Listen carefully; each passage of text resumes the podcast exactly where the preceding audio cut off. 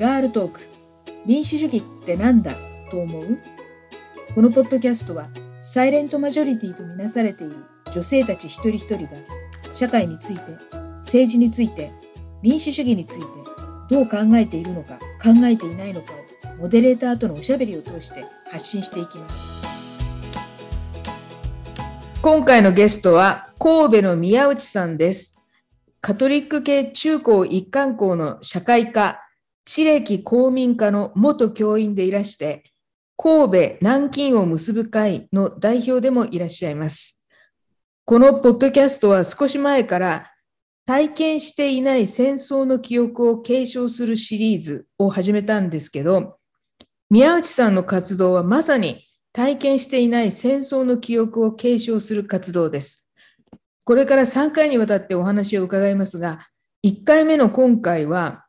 神戸南銀を結ぶ会の活動について伺いたいと思います。それでは宮内さん、簡単に自己紹介をお願いします。はい。え宮内陽子と申します。よろしくお願いいたします。え1950年に京都市で生まれ、えー、学生時代以外は神戸市で、え育ち、暮らして、そして、え職場もほとんど神戸です。あの、神戸南京を結ぶ会のことを私から簡単にご紹介しますと、神戸市民を中心に毎年夏に中国にある日中戦争の史跡っていうのか戦績をめぐって戦争について学ぶ活動です。毎回まず南京を訪れて虐殺現場をめぐり追悼式典に参加した後中国や台湾の別の町にある日本軍侵攻の跡地を訪問して、歴史的事実を確認していきます。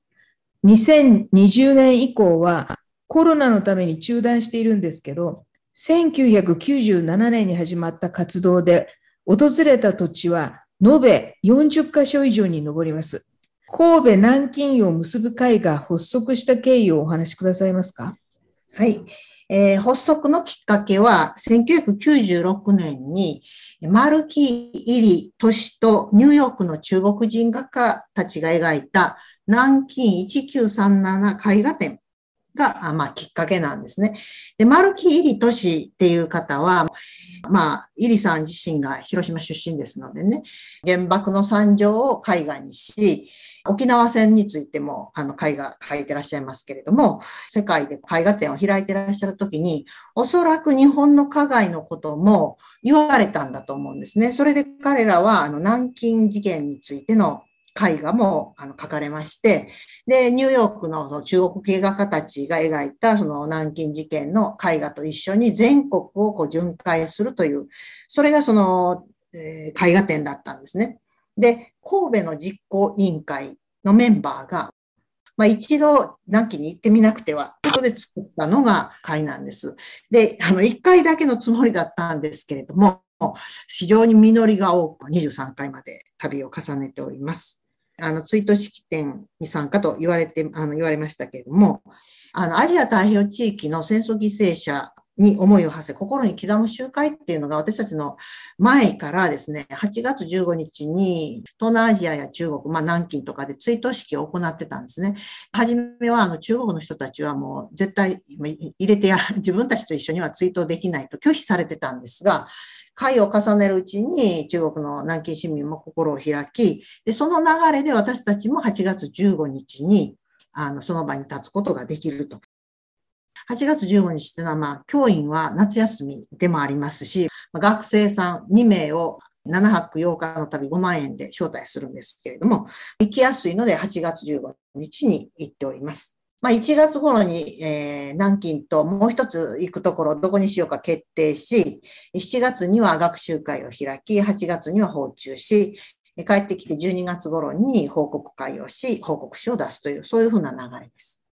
あまあ、そういう事情で毎年必ず南京を訪問されるんですけど、南京で訪れるコースとかあるんでしょうか？はい。えっ、ー、と、大体8月13日に関西空港から直行便がありますので行くんですけど、ない時には上海から南京に、私はこちらのコースの方が好きなんですね。上海から南京で高速道路で4、5時間かかるんですが、南京から上海に行く道っていうのは、日本軍が南京戦の時に、えしこう進行していった道とこう重なってるんですね。ですから、その道路標識なんかに、日本軍がその南紀に行くまでに進行したところの地名というのが出てきますし、いや、この道を通って日本軍が行ったんだなっていうことをこう体感しながら南紀の町に入ります。翌日は、あの、日巡りですね。広島や長崎や沖縄にもたくさんの日があるわけですけども、南京市内にもたくさんの日があって、特に南京のあの北側ですね、長江が西から東に流れてるんですけども、殺害した人たちを証拠隠滅のために流し、流してこう、そう虐殺現場が集中しております。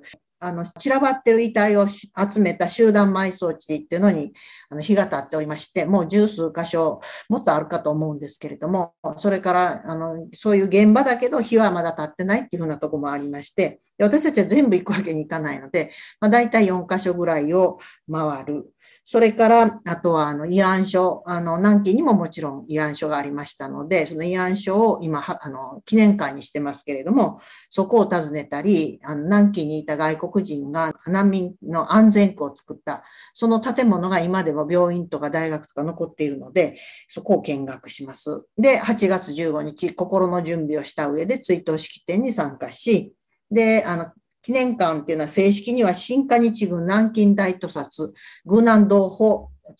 軍南同胞記念館、侵略した日本軍が南京でこう虐殺した、で、その悲劇、災難にあった同胞を記念するっていう、ものすごく大きな記念館なんですけど、で、遺骨も殺された時のまま保存されてるんですけど、そこを見学させてもらい、それからその翌日からは、あのもう一箇所へと移動していくという、大体そういうコースです。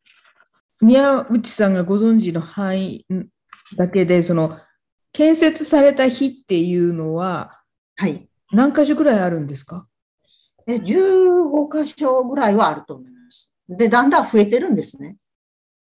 で、ここは日が経つべきだっていうとこも聞いてるんですね。でもまだできてないっていうような話も聞いてますから、南京はそんなこと言ったらもう、南京の街中全部と言っても、旧市街とちょっと郊外ですね。はもう全部虐殺現場だと言っていて、その記念館自体も建設の工事中に遺体が発掘されたっていうふうな場所ですのでね。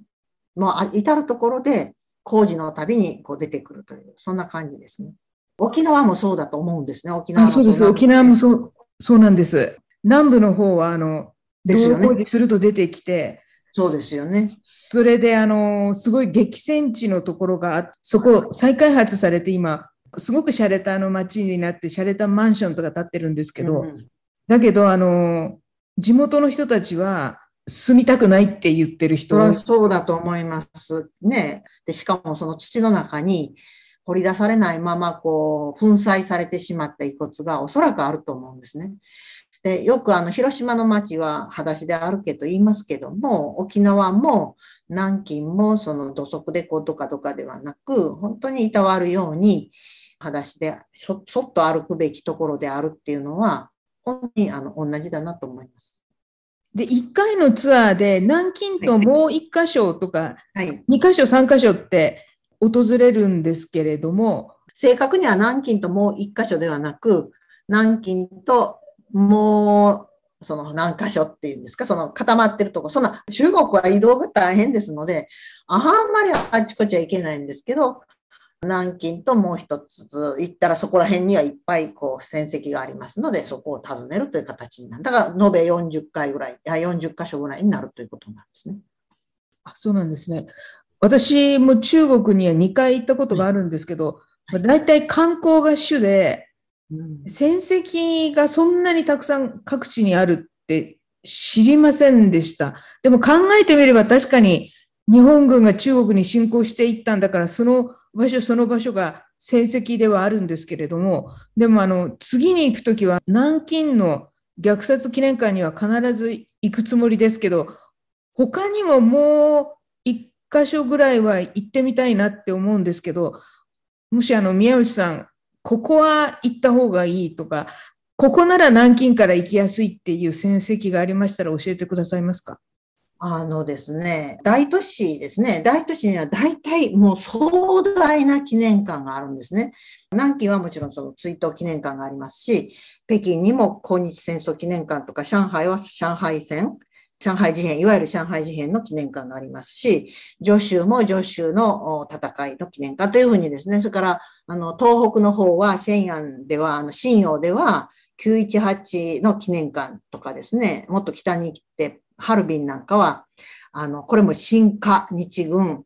第731部隊在所陳列館、罪の証を陳列しているという、まあ、もう花、言葉がもうそのままなんですけど、そういったものがありますので、南京からそのハルビンに飛行機で飛んでね、行かれてもいいと思うんです。あ、すみません。731部隊のことを、731部隊っていうのは ?731 部隊、はい。731部隊というのは、これは、あの、ハルビンに置かれた最近戦部隊の本部です。で、最近戦部隊は、あの、そのハルビンの731部隊というのが有名ですけれども、あと南京にも広州にも、あちこちでそういう、なんていうんですか、支局みたいなものができて、でほぼあの中国のあちこちで細菌戦を実施してるんですね。で細菌戦の問題で有名なのは人体実験ですね。捉えた中国人とかロシア人を生きたまま細菌を植え付けて、解剖するというふうなことがもう非常に有名なんですが、実際は細菌をばらまいてるんですね。あの、日本軍がやった細菌戦の蓄積は日本が負けた時にアメリカとソ連が取り合いしまして、で、731部隊はその、それと引き換えに罪を許されてるんですね。本来だったら国際法違反のその生物化学兵器を使ったにもかかわらず、許されて、免罪されて、細菌戦部隊に関わった多くの医者や学者たちは、日本の医学界に君臨したままだったんです。だから日本の医学界の歪みっていうのが時時々問題になりますよね。その人命が尊重されてないとか、薬、薬害エイズ事件とかもそうですけれども、それは細菌戦部隊に関わった人が関わってるんですね。だからすごい根深い問題なんです。で、今回、あの、コロナウイルスが問題になった時、神のペストっていうのが読まれるようになりましたけど、私はもう神のペストより日本軍がペスト菌をばらまいたこと、それがもっと取り上げられてもいいんじゃないかなと思ったぐらいです。もう本当に何千人というあの被害者が出ておりますし、裁判も起こされており、日本日本の司法は、あの罪は、罪というか事実は認めたけれども、当時のことは罰することはできないということで、結局、あの訴えた中国側は、中国側っていうか、それはあの一般人、民間人ですけどね、敗訴しております。そういう状況があります。大体そんなことでよろしいでしょうか。で、あと、あとちょっと一言付け加えたいと思うんですけど、えー、っとですね、その観光地のような、例えばその日本ではその広島に行けば大体わかるとか、沖縄に行けば、その姫百合の、というか平和公園とかですね、ガマガに行くとか、そういうのもあるんですけれども、中国はですね、その国を挙げて日本のその在籍をこう残して、それを日本人に見せようっていうふうなことはしてないんですね。どちらかというと、まあ、経済を重視して、まあそういったことはもう開発の方が先で、っていうことで、あの、それをこう発掘しようとしてる人たちってなかなか大変な中でこう仕事をされてるんですね。ですから一般的にはあまり人がこう行けないようなところ、まあ日本軍が、えー、こんなとこまで行ったのみたいなところ日本軍は行ってるんですが、そんなところは観光地として行けるところではないんですね。で私たちはあの、23年間のお付き合いのタイさんという非常に優秀なガイドがおられて、彼はあの、南京の人で、親族も殺されてますので、日本人が好きじゃなかったんですね。で、生活のために日本語のガイドしてたんですが、23年のお付き合いのうちに本当にこう打ち解けて、もう今では大の仲良しなんですけども、彼がですね、私たちのために、一生懸命調査し、まあ、こちらもこう、ああいうとこ行ってみたいっていう希望を出したら、彼はもう自費で下見をして、そして、例えば日本人はもうほとんど来たことがないとか、日本人が来るのは初めてっていうところにも案内してくださるんですね。で、そういうところっていうのは、そういう優秀なガイドさんがおられないと、まあ、いけないので、また後であのご紹介いただくかと思うんですけれども、私があの今回出しました本はですね、本当は本の名前は行った気になる日中戦争っていうのにしたかったんですが、編集部の方でダメだって言われたんですけど、あの、なかなか行ける旅ではないので、ぜひ行った気になっていただきたいということで、もう事細かに毎年出す報告集はもう行った気になる報告集にしたんですね。で、今回は全部まとめなきゃいけないので、かなりそれは減ってるんですけど、でも、なかなか行ける旅ではないし、私たちはたまたま行けたわけですから、皆さんに一緒にあの分かち合っていただきたいなという気持ちです。ですから、あのぜひあの本を読んでいただければ、っていうか、まあ、日本が何をしたかっていうことをもっとあの日本人は知るべきで、私たちが23回も言ってるのは、行けば行くほど知らない、知らなかった、申し訳ない、もっと知りたいっていうのがあるので、とうとう23回も、もうオタクと言われながらですね、生き続けているわけです。その訪れてる場所で、どんなことを学んでるのかっていう話をしてもらいたいんですけれども、はい、っていうのは、ロシアがウクライナに侵攻して、うん、あのブチャっていうところで虐殺が起こったとか、はい、マウリポリっていうところでこう住民が閉じ込められて、はい、でそこでも問答無用でもいきなり射殺するとかっていうことが起きていて、それと全く同じことを80年前に日本は中国でやってたわけですよね。はい。そのウクライナのね、映像とか見ると、同じだなと。で、日本人が、それはもちろんプーチンさん問題ですし、今のロシアの侵攻はいけないんですが、まるでその日本がね、何もしたかったかのように言うっていうのは非常に私は憤慨して、しながらあのウクライナ情勢を見てます。本当にあの、家に閉じ込めて火をつけるとかですね、並ばせて次々撃つとか、これ、舞台としてやるものとか、あるいは舞台の中の数人がやるとか、こう、個人的にやるとか、いろいろなんですけれども、例えばこう、何人か並べて、鉄砲の弾が何人を貫通するかみたいなこともやったりしてますし、もちろん性暴力もしておりますし、焼き払うとか、そういったこともしてます。毒ガスもしてますし、細菌戦もしてますし、あの、でもそういう場所に立つとですね、立って事前学習しないと なかなかただの場所と思うわけですけど、ここでそういうことがあったんだということを知りながら、その場所に立つとですね、やっぱりものすごく感じるものがありますね。ここでたくさんの遺体が浮いてましたとかね、この池で浮いてましたっていうような、その池の前で聞くとか、で、もちろん生き延びた方が、あの深い傷を負った方がお話してくださる方もあるし、もちろんこう、すごく言われたこともありますね。今頃何しに来たんだ日本人がっていうふうに言われたこともあります。それはまあ非常に珍しいことで、大抵の証言してくださる方っていうのは、あの二度とこういうことがないように日本に帰って伝えてくださいとあのおっしゃいますね。そしてそのそういう証言をしたらもう2、3日は眠れなくなるっていう方もあります。であの中国の現地の若者たちは、やっぱりそういうこと聞いてるんですね、日頃。学校教育の中で聞いてますから、私もあの南京の記念館の中で、なんとなく日本人ってバレるわけですよね。あの、なんでこんなあの日本人が来てるんだとかって聞かれることがあるんです。でそういう時はあの私たちのその我々は 歴史を学びに来たんだって言ったら、ああ、そうかとか言って、そこでまあ友好的な雰囲気になるんですけれども、8月15日にレストランなんかに入りますと、日本人がなんで8月15日に来るんだっていうふうに言われる方もあります。で、これ今言ったのはごく例外で、その方々は、そうですね、1割もないですね。9割の方は日本人に対して非常にあの友好的でで、私たちも23回も南京に行ったら結構顔知られてるんですね。で、お土産物屋さんで、あの、買い物したら、あの、あの、あなたたち記念館に来た人ですかとかって聞かれるんですよね。